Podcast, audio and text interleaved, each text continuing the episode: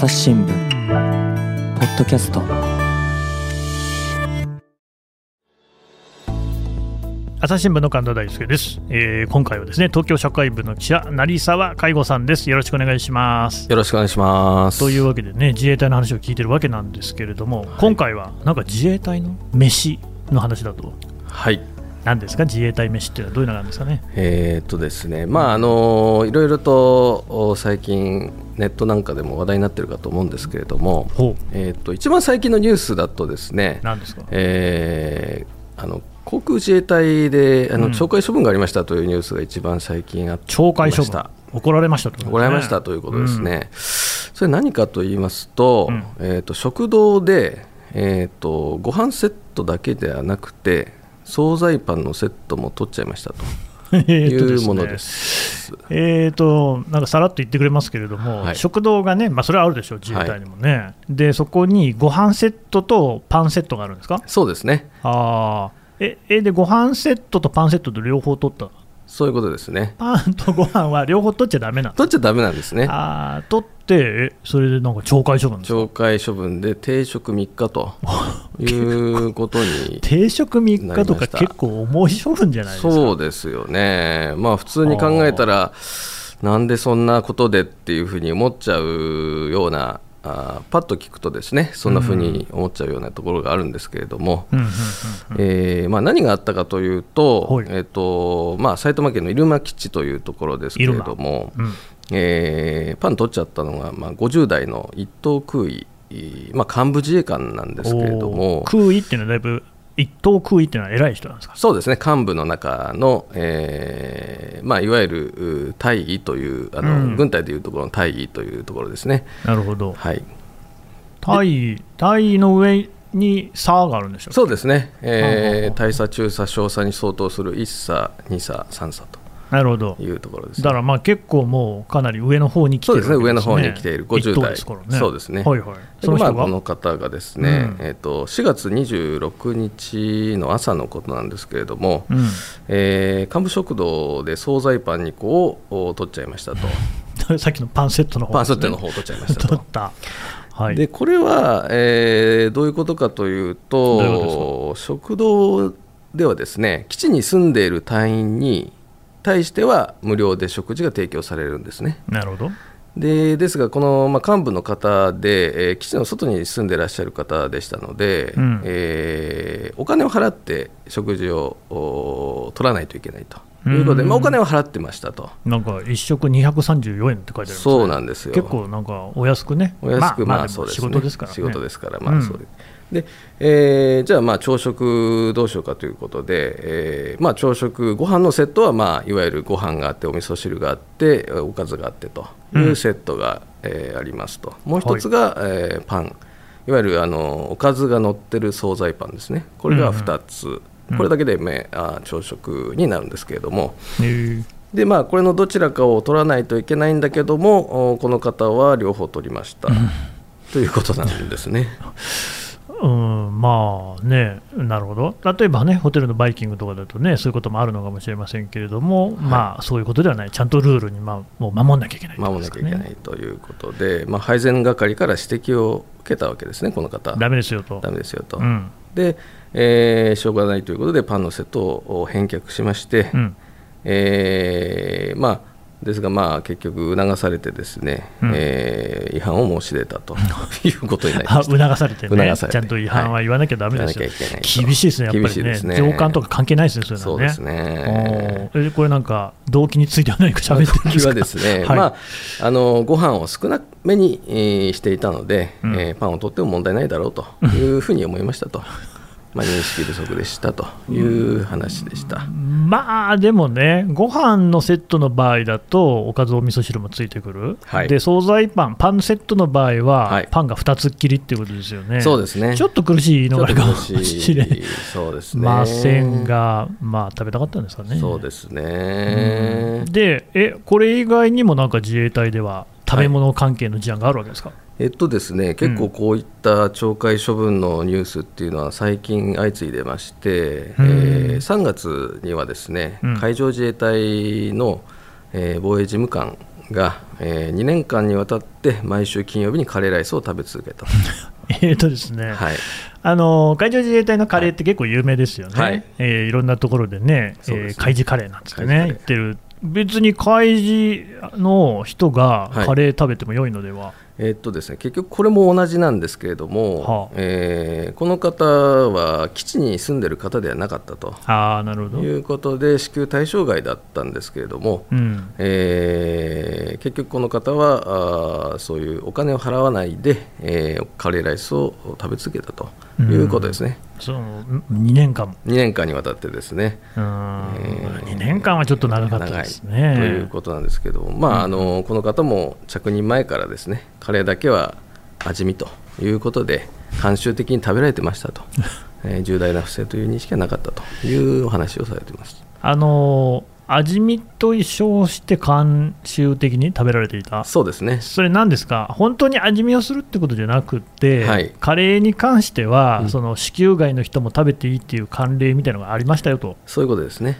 お実際にあったんですか？ね。あのおそらくあったと思われるんですけれども、うん。この方はあーおそらく歴代処分を逃れて いた中でこの方がまあ処分を食らったということかと思われまあーやっぱりそこら辺はその自衛隊、海上自衛隊の中でもはい。意識の高まりが何かあったんですかね？すうーんそこがですね、うん。結局、まあ、次の事案次の事案。まだあるとなんとなくわかるかなと思うんですけれども、えー次の事案陸上自衛隊ですけれども。つ 空、海、自陸とね、全部出てきましたね。はい。はいえーこの幹部自衛官が、うん。えーこれは2019年の9月からあ2020年6月まで、うん。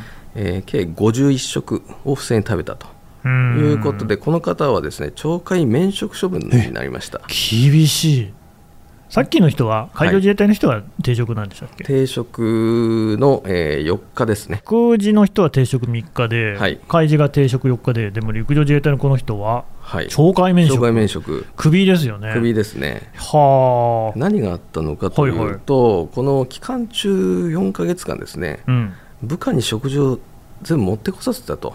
いうことなんですね。あこの人も幹部だから、はい、うんうん、で結局、この3つの事案をよく見ると、うん皆さん幹部なんですね。あそうなんですか。えーで、えーまあ、結局、うこういう食事、まあ、あの軽微な事案というふうに思われますけれども、うんえーまあ、違反は違反であるという中で、いわゆるう普段からですねこういううまあ、部下に食事を持ってこさせるようなあー方々っていうのはあーまああのパワーハラスメントとかですね、うんいわゆるそういういろんな問題行動があ指摘されるような方々も含まれてるんじゃないかというふうに言われてるわけですね。なるほどね。ええつまり、えーいわゆる、まあ、いろんな自衛隊関係者にも私も聞いていましたけれども、うん。まあ、皆さん口を揃えて言うのは、いわゆる刺されたと いうことなのと見られるそうです。えっとね、まあ、これ、自衛隊の内部での処分ですよね、はい。つまり刑法に照らし合わせて、ですねこれが窃盗だとか、はい。詐欺だとかっていうことで、えー、お難になったっていうわけではないじゃないですか、このこう自衛隊の処分の根拠になっているものっていうのは何なんですか、まあ、あのまず処分をすることができるというのが、まず自衛隊法に、えーあります。うんうん。でえー処分について、えー具体的に、えーどういうふうに、えーするかというものが、まあ、あの訓令とかですね通達などによって細かく決まっているんですけれども、うん。えーその中で、えー、と今回のお例えばあの最初のお方のご飯とパンのお方についてはですね、うんえーいわゆる通達の中で、えー金品の取り扱いに関する違反ということで公金乾物不法領得というふうに位置づけられています。公金は分かるんですけど、乾物って何ですかね？乾物いわゆる、まあ、あのお金、物ですね、お金、物を勝手に取っちゃったと、はあ自分のものにしちゃったと。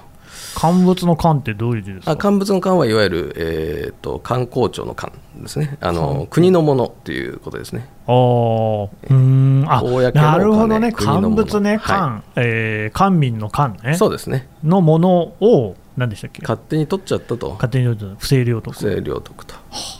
厳しい、厳しい。かなり重そうな。まあ、重そうなあのいわゆるまあ、お金を多額に取っちゃったとかですね。そういうふうになるとまあ、あの非常に厳しい処分が下ることもあると思うんですけれども、まあ、今回のご飯パンの件は極めて軽微な場合ということで、うんえー停職5日以内というふうなものでした。まあ、警備とはいえども、はい。えーご飯パンみたいな話でも、乾物、つまりね、公のものであって、というのは、つまり、えー国民の税金でね、払われてるものですよと、そうですね。そういうものを不正に多く取るということはまかにならんよと、そういうことですね。うん。まあ、理屈としては確かにそうなんでしょうね。はい。うんうんうん。えそれはその空示の人でしたよね。そうですね。開示の人は？開示の人も、カレー食べ続けた人。えーといわゆる同じようなあの公幹公金乾物法領得に当たりますので、いずれもあの同じような、あ陸自の人も。そうですね、そうです。ね。んなるほどね。っていうルールがあると。はい、いうのが、でも、まあ、表向きというまか。あ、、そうですね、えーと、でも裏では、まあ、裏ではそういうようなことがまあ指摘されてはいるんですけれども、うん。まあ、そもそもなんであのこういう不正がちょこちょこあるのかとはいうのが、まあ、いくつか考えられることがありましてあの食堂はですね結局、まあ、最初に申したようにそのルールであの基地内に住んでる方に無料で支給するとうん。いうことになってまして、うん。でまあ必要な場合は申請をして有料で、えー食事を受け取るわけですね。なるほど。でそうなるとその日に作る食事というのがうん。分量決まってまして、まあえ何日、何何人分かというのが決まってまして、学校給食みたいなもんですよね。そうですね。で、まあ、隊員の方々もそれを自分で持っていくそのまま持っていくとうんうん。いうもので、まあ、食券とかもおないので、うん。まあ、基本的にはもういわゆる性善説に基づいた仕組みですね、そのまま持っていく、えーこれは当然あの正しい人が持っていくものなんだよというような仕組みになっていると。なるほどね。でそうなると、えーまあ、簡単に言うと、パッと言って、えー支給対象外の人が持ってっちゃうということも、まあ、あーあり得るわけですね。まあ、やろうと思えばできる。やろうと思えばできるとまあししかも簡単にできそうで簡単すよね。にできる、はい。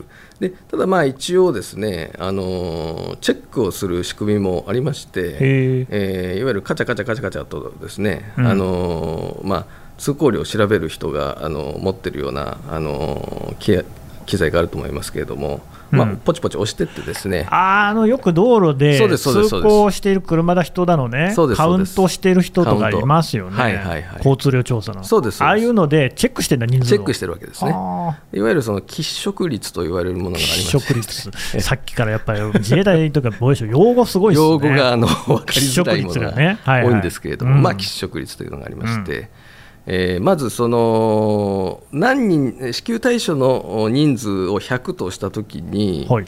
えーまあ、100作ればいいんですけれども、まあね、ただ、あのー突発的に任務とかうん。訓練とか、うん、あーで、えーまあ、長期間いなくなる人もいますし、体調を崩すこともあるかもしれません結局う100%食べられるということはほぼないわけですね。おお、そうなんですねで。そうなると食事を作る人たちはそういう人たちを差し引いた分量を作るんですけれども、うんとはいええーそれが足りないということはあー許されないと。それは困りますよね。困ると。おいう。ことなので想定よりは多少多めに作ると。まあ、ぶっこぼすってこともあるでしょうからね。ね。うん。非常にまああのかじあのいわゆるちょっとまあ難しい加減がそんなそういう。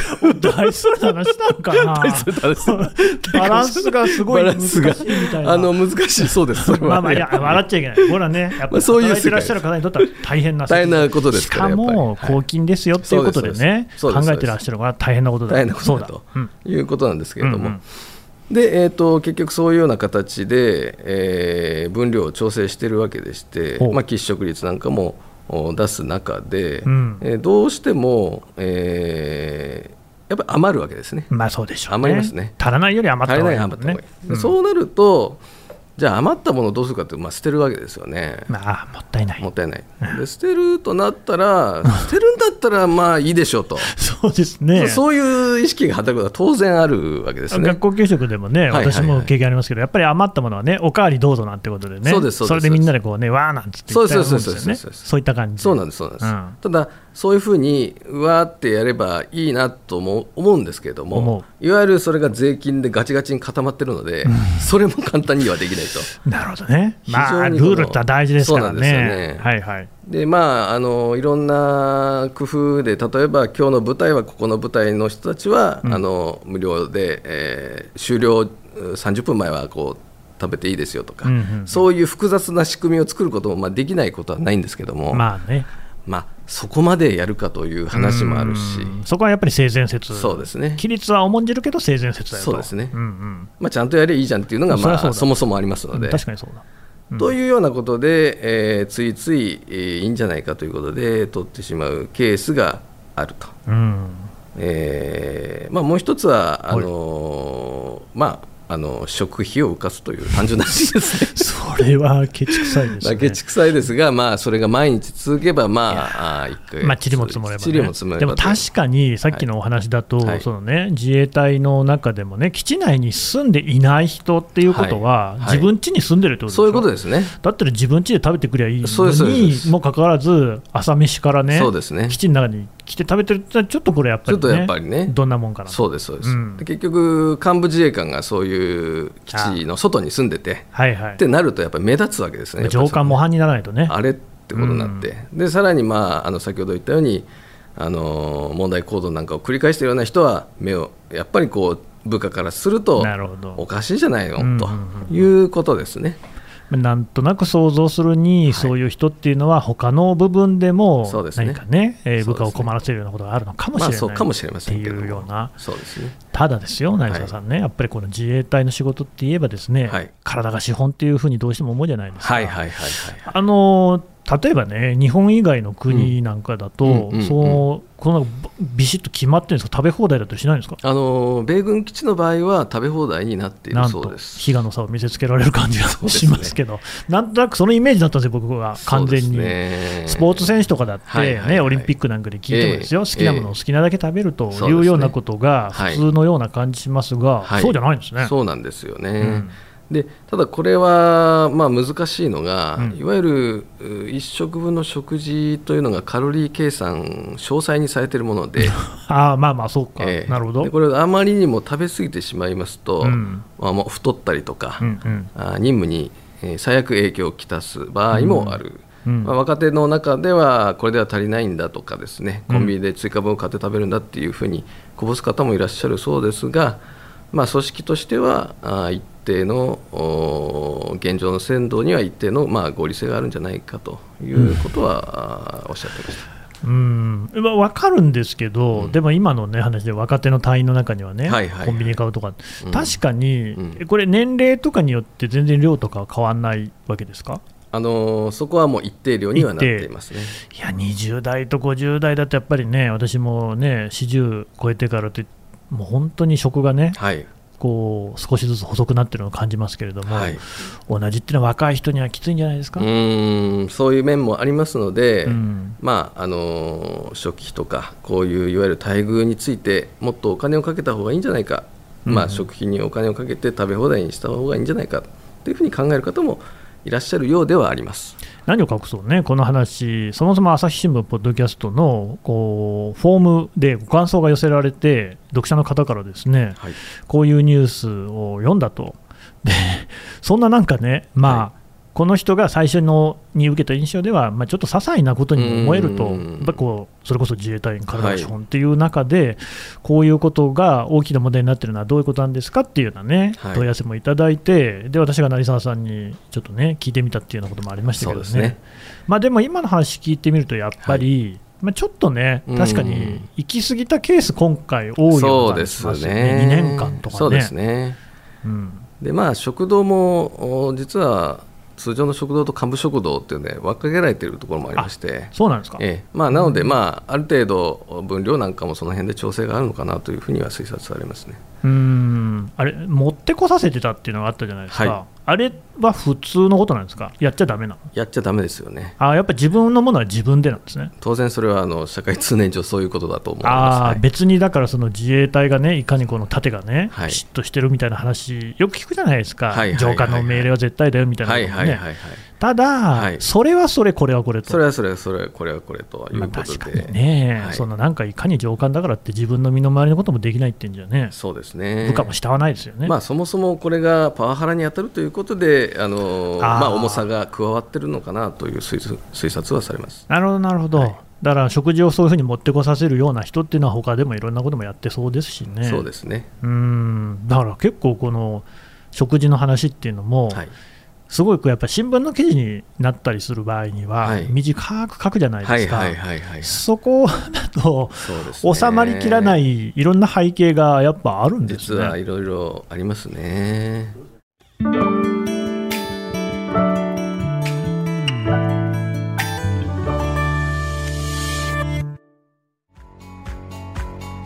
私は朝日新聞歩きき。人工音声が伝える速報ニュースのポッドキャストです。通勤中でも、お料理中でも、運動中でも、趣味の作業中でも、何かしながら最新のニュースをフォローできます。あなたの知りたいニュースどこででも。朝日新聞あるきき。たった数分で今日のニュースをまとめ聞き。どうですか、実際、そのね、自衛隊内部でのそのパワハラみたいなのがあるっていうのは聞いたことありますか、あの実際にですね、これ私聞いた話ですけれども、うんうん。まあ、あの昔のお自衛官の、おまあ、いわゆるう中では、うん。あーパワハラに耐えなければうん。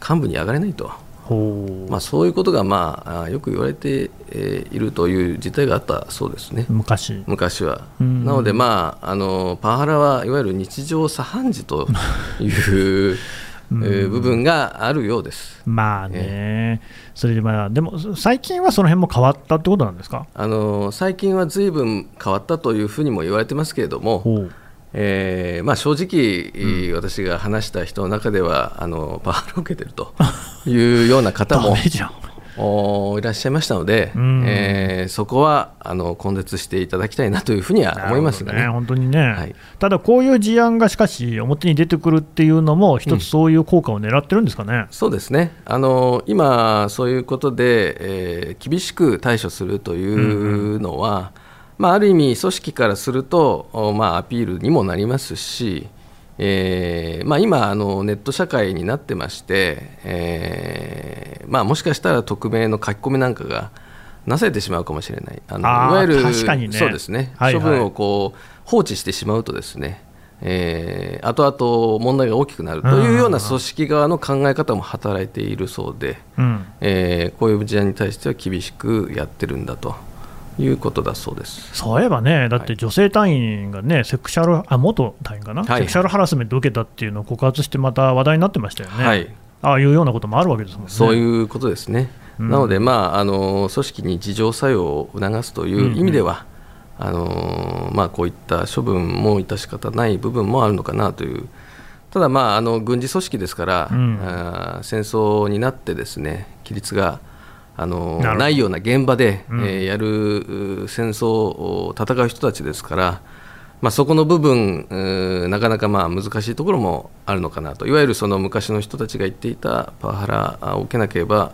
上に上がれないというのも、まあ、パワハラは良くないことではありますけれども、まあ、なんというか、あの難しいふんうにえーも思えるようなところはありますね。でまあ、一方でね、そういう有事の時こそね、うん。そういう軍機、しっかり守ってもらそうとね、ですね困りますもんね。そうですね。軍機とは言えないのか、自衛隊はね、なんか自衛隊の規則っていうのはちゃんと守らないとね、そうですね。いけませんしね、はい。あとやっぱりだからさっきのね、陸自の人は懲戒免職っていうのは本当に重い処分じゃないですか、そうですねこれで多分退職金ももらえないわけでしょ？そうですね。というようなところを見て、うんみんなね、うんちゃんとこうしなさいよとそうですね。いうことを言ってる、そういうことですね。いやー、本当、こういう食事の事案だけだからでもね、いろんな話が出てくるもんですね。はい。ちなみに、はい。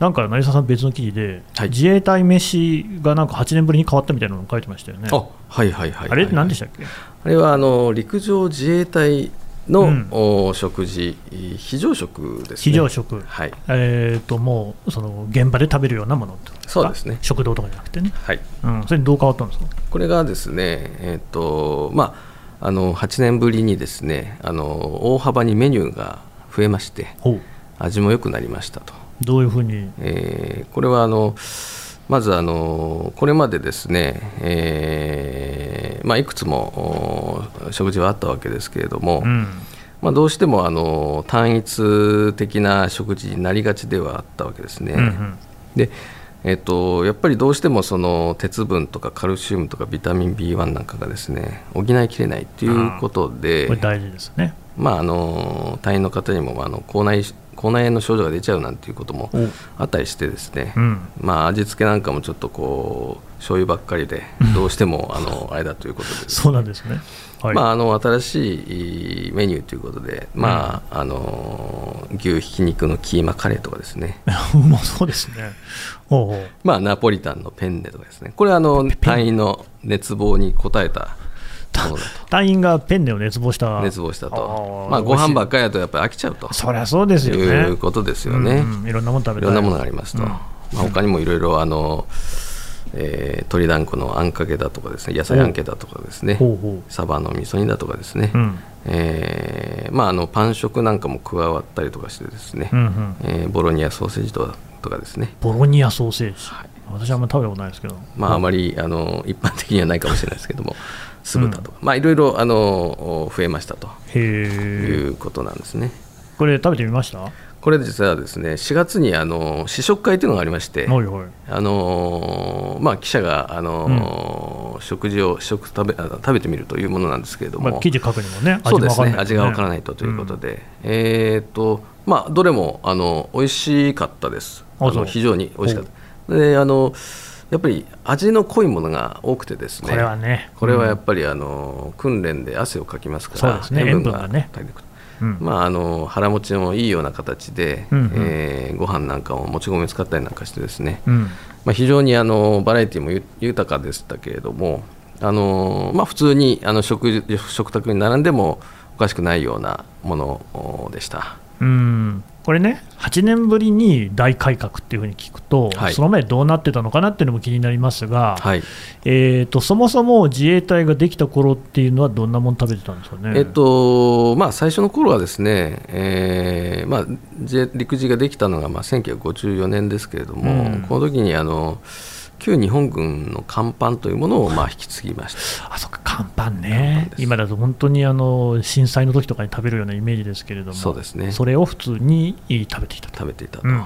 ただ、まあ、あの栄養価を高めましょうということで、うん。えー64年に、えーご飯1貫とおかず2貫の缶詰セットというものをまあ採用したと、缶詰セットね。はい。うん。まあ、よくイメージがつきやすいものかと思いますけれども、うん。非常食としてはですね。まあそうですね。はい、うん。でただ、まあ当初ですね、これ、銀色、お缶詰といえば銀色だと思いますけれども、そうですよ。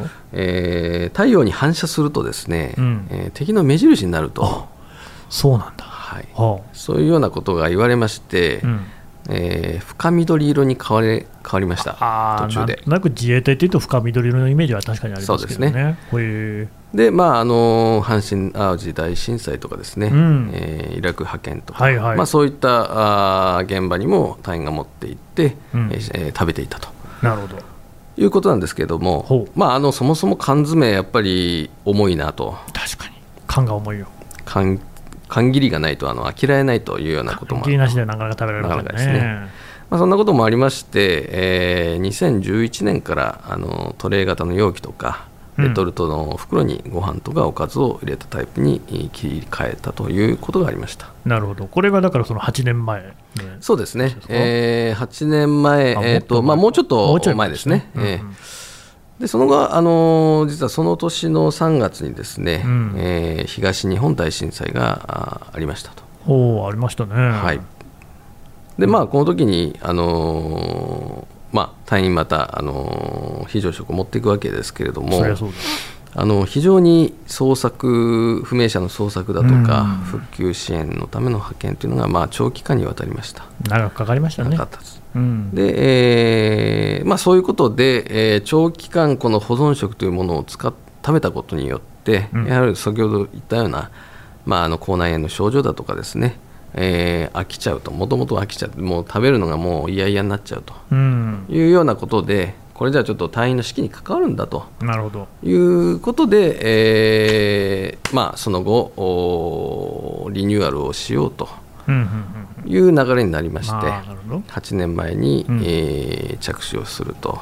いうことですね。えっていうか着手から8年もかかってるんですね。ね。ああじゃあよっぽどそのやっぱりねだいぶいろいろなところに工夫を凝らしたんですよね。工夫をですね凝らして、えーまあ、先ほど言ったようなあのやっぱり、えーご飯ばかりだったということがありましたので、あはいはい。えーパンなんかを含めたりとかですね、うん。えーまあ、そもそもこうあったかいものをですね食べるためにじゃあどういうふうにやるのかという時に、えー温めるような、あのーまあえー材なんていうんですかねそのあー保温材というかそそういうものもあのあるわけですけれども、まあ、水をかけて熱を帯びるようなものもあるんですけれども。ああ石灰みたいなもうなんそんなものもやったりなんかして、えーどういうふうにやったらこうあったかく食べれるかというようななんか,、なんかもまあちょっと研究しながらですね、うんうん。まあ、あのいろんなあの観点から、まあ、あの材料を増やしたりなんかしてですね、うんうん。えーまあ、あの先ほど言ったようなあーメニューがこう出来上がっていくとうん。いうことなんですね。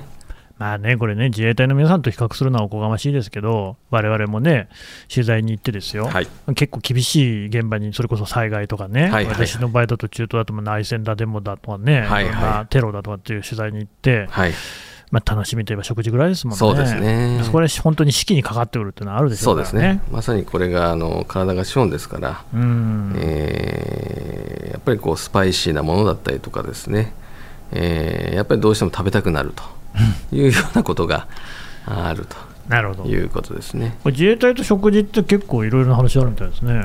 そうですね。うんあのーまああのーまあ、先ほど言った通り、その海事のカレーなんかはですね、やっぱり、ねあのー一番有名なんかなんじゃないかなと金曜日に必ず食べて、そうなんですよかね、感情でもね、曜日の感覚をなくさないようにしようっていう、そういう話はいですよ。まあ、あのそれがもともとそうだったというよりは、まあ、あの後々言われるようになったということの方がまあ大きいそうなんですか、ね。後付けなんだ。まあ、後付けというか、まあ、当然そういう側面もあるんでしょうけれども、えっとまあ、もともとはその、えーまあ、一番最初は、まあ、あの海軍がですね、うんあのまあ、どうしてもその栄養不足、船の上でずっと過ごすわけですから、まあうんうんなかなか栄養不足で活気に悩ませていたということけね。そうですね。あということで、まあ、食事を少し改革しましょうということになりましたと。で当時あの、イギリス海軍ではカレーを採用していて、ーイギリスで？そうですね。ああのーインド植民地でしたからね。そうですね。元々ちょうどあのスパイスなんかをまあ豊富に持っていて、うん。まあ、栄養豊富だとかですね、うんうん。でまあ、た大量調達がまあ簡単にできますよと、なるほど。まあ、そもそも美味しいですよと、まあ、うんそんなようなことでですね、でまあ、スパイスを使えば、まあ、暑さとか寒さへの適応力なんかも上がるし、えー新陳代謝も促進されますよと。完全食だ。まあ、完全にこれはあーいいですねとうんいうことで、まあ、日本海軍も採用してということなんですね。イギリス海軍に習ったってことですか？そういうことですね。へえ、そうなんだ。うん、で、えー当初は、まあ、あの土曜日に食べていたあ金曜じゃないんだとはいでこれがその、まあ、1週間のうち休みの前の日うん。で土曜日。で、えー土曜日はまあ半日休というかあ午前中まで仕事してね。午後はもう仕事は本当にあの、まあ、昭和世代の私としてはですよ、はい。半ドンとか言いましたけどね。学校もありましたもんね、学校もね4当時時間目そうでしまでありましたたからね。はい、そんなことで、まあ、やっぱり土曜のお昼なんかはもう仕事の最終ああ、そうだそうだ。というかうん、いう感じなので、まあ、うん片付けが楽なわけですね。ああ、カカレーはね、ね。ああ一皿で済むから、そうですね。そりゃそうだ。うん、でまあ、その後、まあ、週休2日制になりましたけれども、うんうん。それでまあ金曜日になって、それがまあ定着して今にあ至るあ週休2日が自衛隊にも取り入れられて、それで金曜日になってるんですか？とそういうことですね。ああ、なるほど、ね。まあ、これなんかはまああの各地でいろんなグルメ、えーご当地カレーとかですね、ありますよね。ありますよね。横須賀海軍カレーみたいなことでしょ？そうですね、うんうん。いろいろまあありまして、うん、まああのいろんな江田島オリーブカレーとかですね、俺、えー下北ドライカレーとかですね、下北半島の下北ですか？そうですね、えー千代田青筋オムカレーだとか。ね、ななんて言いました？千代田青筋あごめんなさい。青筋じゃない。牛筋ですね。青筋立てて怒るじゃないの？牛筋ね。カレーは牛筋やっぱうまいですからね。そうですね。はいはい。まあまあいろいろそんなのがまあありまして、うん。あのーまああのー海上自衛隊のホームページなんかにも載ってますので、まあ、それを見て、えー地域の方々がまああのいろいろアレンジしながらですねうん。あの町のこしなんかにも使ってらっしゃるとうんうんうん。いうことがあるようです。なるほどね。えそれ海上自衛隊ばっかなんですか？えっと、これはですねあのうん。海上自衛隊があまりにも有名なので、うん。えーまあ、自分たちもということで、えー航空自衛隊なんかはですね、はい。えーまあ、ちょっとお空という言葉に引っ掛けて、うん。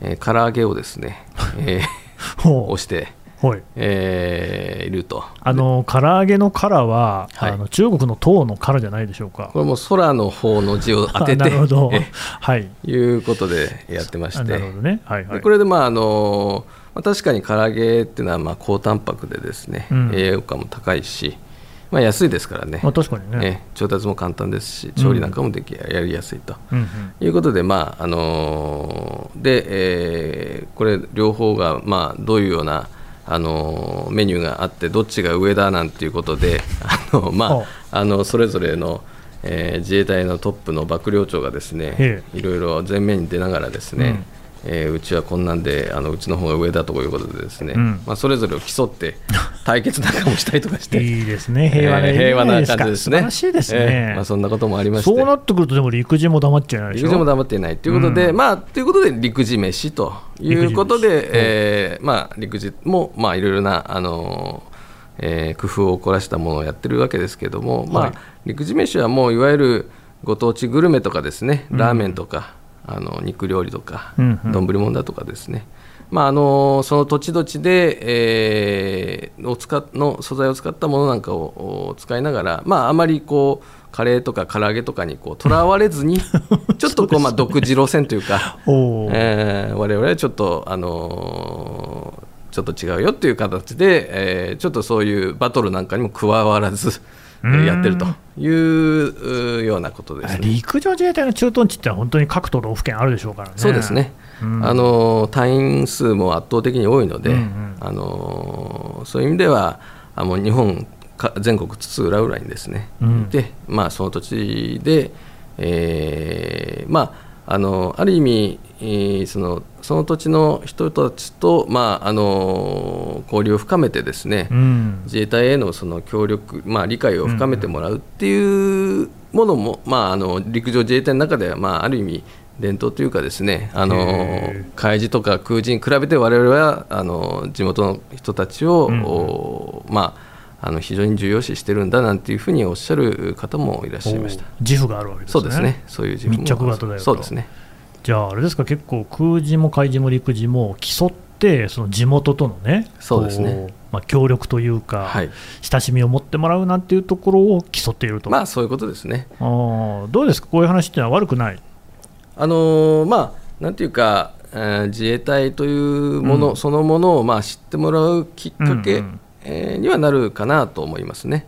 うんえーただ、まああのーやっぱり自衛隊って、まあ、軍事組織ですから、うんあのーそういうチャーミングな部分だけではないということも、まああのー留意して心に留めておいた方がいいかなというふうには思ってます。まあ、でもこれ、実際私もね、えーと、はいいくらか自衛隊を地方で取材したことがありますけれども、自衛隊の人たちも結構必死で広報活動やってますよね。そうですね。なんかこうね、なちょっとしたこうイベントごとを開いてみたりとかね、そうですねちょ。っとしたじゃないのかな、かなりね、そうですね。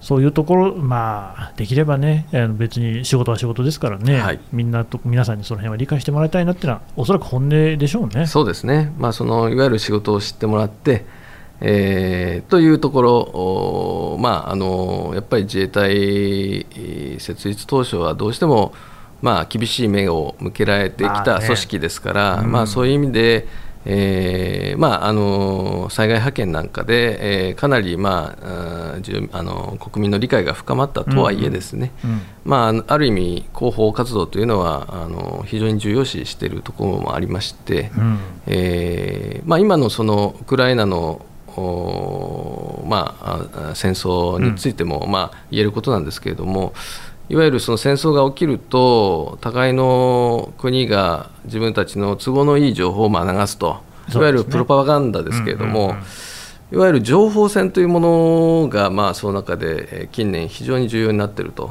いうこともありまして、うん、えー、いわゆる自衛隊もある意味、そういう情報戦に負けないように、えー、例えばツイッターで、えー、日本語だけではなくて、英語とか、えー、中国語だとかですね、えー、韓国語なんかを使いながら相手の国に届くような情報発信なんかにも力を入れている中で、うんうん。まあ、ある意味広報活動というのはあの、まあ一、一義的にはまあ国民の理解を得るためのものではありますけれどもある意味戦略上の重要性という意味においても、まあ、あの防衛省なんかは重視しているというふうに言えるかなと思いますね。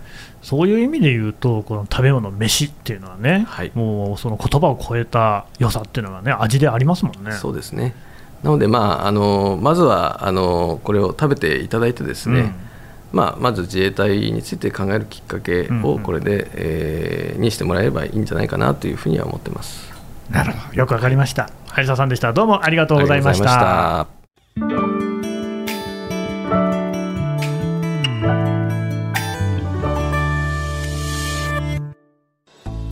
はい、えー、東京社会部成沢介護記者のお話を伺ってきました。さてね成沢さんこれ記事でも読めるわけですよね。はい、はい、私もデジタルの方に載ってる。そうですね。あのーうん、リスナーさんからいただいたあの懲戒処分のなぜというのは、うんうん、実はあのリスナーさんからの声をもとに、私が取材しましてえー、まとめた記事で今あの朝日新聞デジタルで、えー、読めるようになっております。うんそうなんですよね、はい、こういうふうにねあの記事を書いてもらえるというのもありますんでですね皆さんもぜひあの遠慮なくご意見とかですねこういうの調べてほしいなみたいなのもね寄せていただければと思います。はい、はい、あのこの記事へのリンクはですね、えー、ポッドキャストの概要欄に貼っておきますのでぜひそちらからねお読みいただければと思います。成沢さんどうもありがとうございました。ありがとうございました。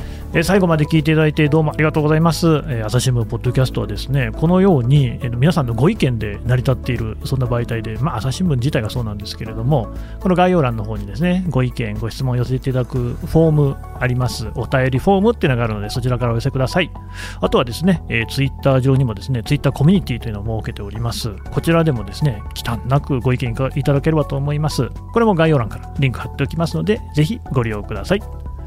朝日新聞ポッドキャスト、朝日新聞の神田大輔がお送りしました。それではまたお会いしましょう。